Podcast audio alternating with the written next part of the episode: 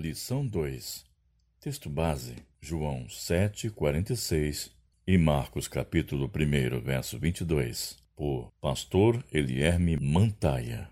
Todos nós podemos lembrar daquele professor ou professor especial que disse ou fez algo que impactou nossas vidas. Olhar para trás com gratidão e ver a diferença que fez em nossas vidas. Lembro-me com carinho de Dona Nara, minha professora no Colégio Dorval Ferreira da Cunha. Ela, por muitas vezes, deu aulas extras para podermos fazer o exame admissional nos colégios Henrique Lage ou Liceu Nilo Peçanha, no qual fui aprovado pela graça de Deus e ajuda dela. Grandes mestres vieram e se foram ao longo dos tempos. Homens e mulheres que demonstraram profundo conhecimento em sua área de atuação. O mundo teve seus grandes professores, homens de intelecto gigante e extensa pesquisa, homens cujas palavras estimularam o pensamento e abriram a visão de vastos campos do conhecimento. Jesus é o mestre por excelência. Ele tocou a alma das pessoas, estimulou com gentileza os que não tinham esperança, marcou com suas palavras a vida das pessoas. Primeiro ponto: tinham poder. Por que tinham poder? Marcos 1, verso 22.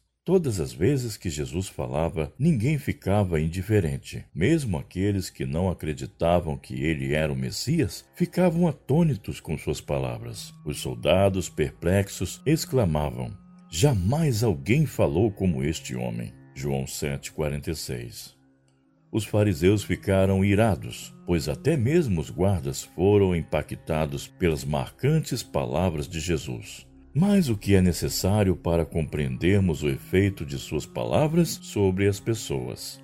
Como entender o fascínio provocado em todos quantos o ouviam? Até mesmo o mestre da lei procurou Jesus para tentar entender.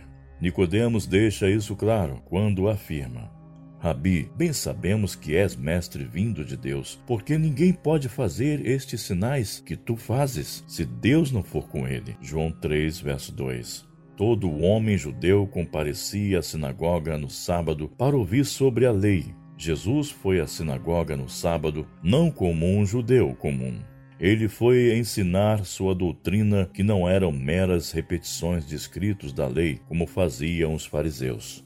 Jesus tinha grande zelo e ardor pelas coisas de seu Pai, razão pela qual ensinava com autoridade. Seus ensinos vinham diretamente de Deus o Pai. João 12, verso 49. Se pudéssemos ouvir Jesus hoje da mesma forma que seus discípulos, é certo de que ficaríamos tão embevecidos quanto os que ouviam suas palavras naquele tempo. Não era tão somente o que ele falava, mas como falava. Jesus falava com autoridade. Ele não apenas demonstrava ter pleno conhecimento sobre tudo quanto era questionado, como também tinha poder para fazer muito além das possibilidades de qualquer pessoa.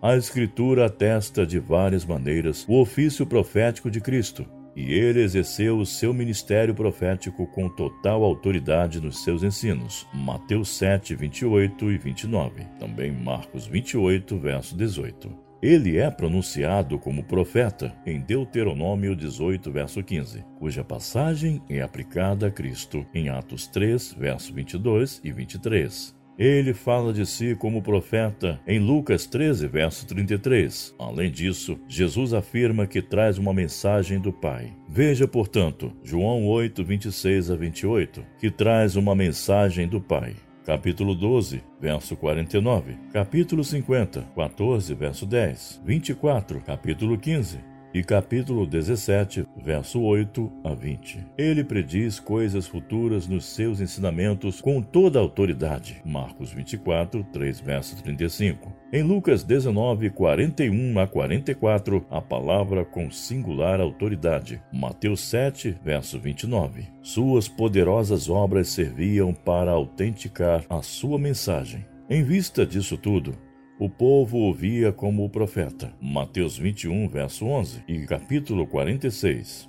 Veja também Lucas 7, verso 16, 24, 19, João 3, verso 2, 4, verso 19, 6, verso 14, 7, verso 40 e 9, verso 17. Segundo ponto. As palavras de Jesus marcam porque tem autoridade. A. Autoridade sobre a natureza. Mateus 8, 27. Os discípulos entraram em um barco e Jesus foi com eles. Em dado momento, formou-se uma forte tempestade. Seus discípulos estavam muito assustados e com medo. Eles eram pescadores, estavam acostumados a enfrentar tempestades, mas não era uma simples garoa. De fato, as ondas inundavam o barco e eles achavam que iriam morrer. Entretanto, apesar do tempo ruim, Jesus dormia. Como pode alguém dormir debaixo de uma tempestade? Poderia ser uma pergunta legítima de alguns de seus discípulos. Entretanto, o grito de desespero foi: Senhor, salva-nos!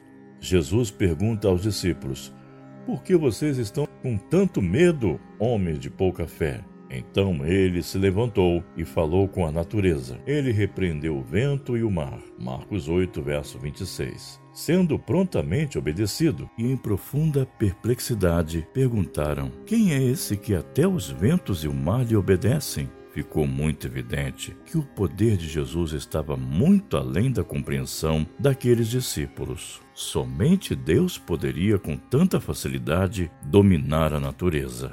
B autoridade sobre os demônios. Enquanto caminhava pelas ruas e aldeias, e até mesmo em uma sinagoga de Israel, ele se deparou com as pessoas que eram escravizadas por demônios. Jesus libertou essas pessoas com grande autoridade e veio espanto sobre todos, e falavam uns aos outros, dizendo: que palavra é esta que até os demônios imundos manda com autoridade e poder, e eles saem? Lucas 4:36. C. Autoridade para ensinar.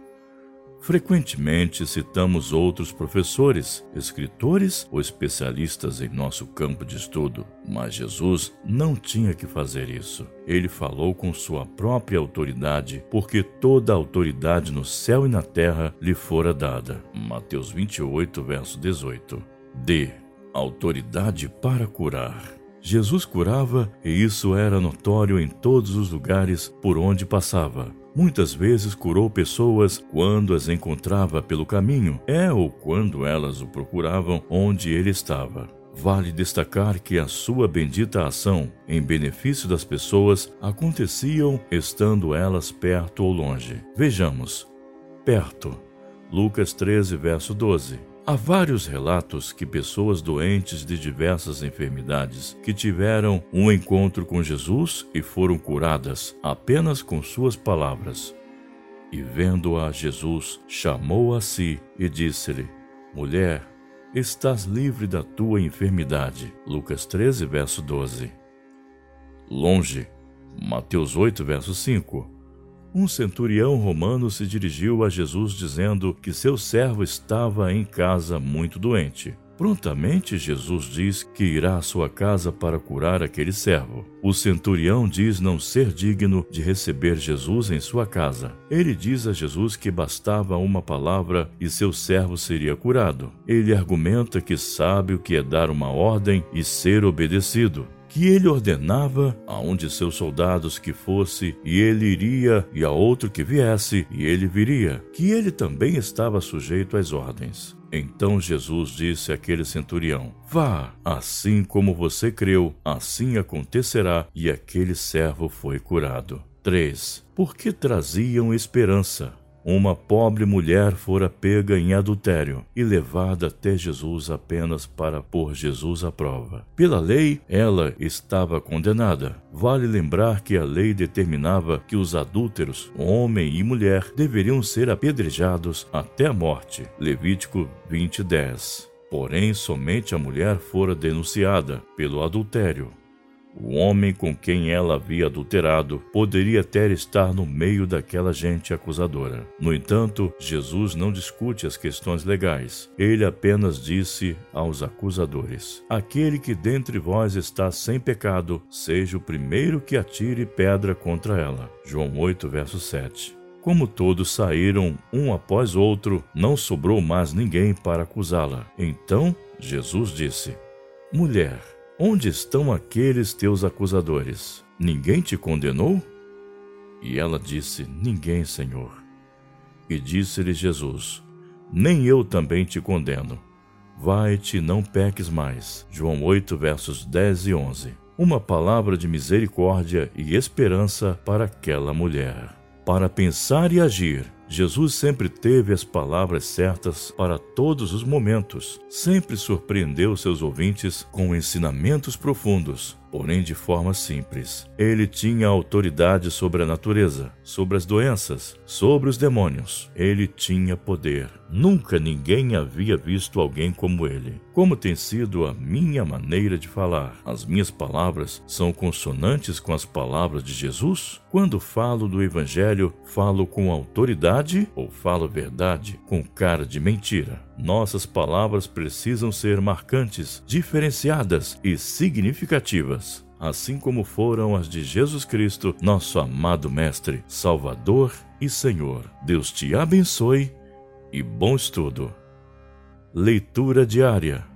Segunda-feira, João 7, 37 a 46. Terça, João 3, versos de 1 a 15. Quarta, Mateus 8, 23 a 27. Quinta, Lucas 4, 36 a 37. Sexta, Mateus 8, versos de 1 a 13. Sábado, João 8, versos de 1 a 11. E domingo, João 10, versos de 1 a 16.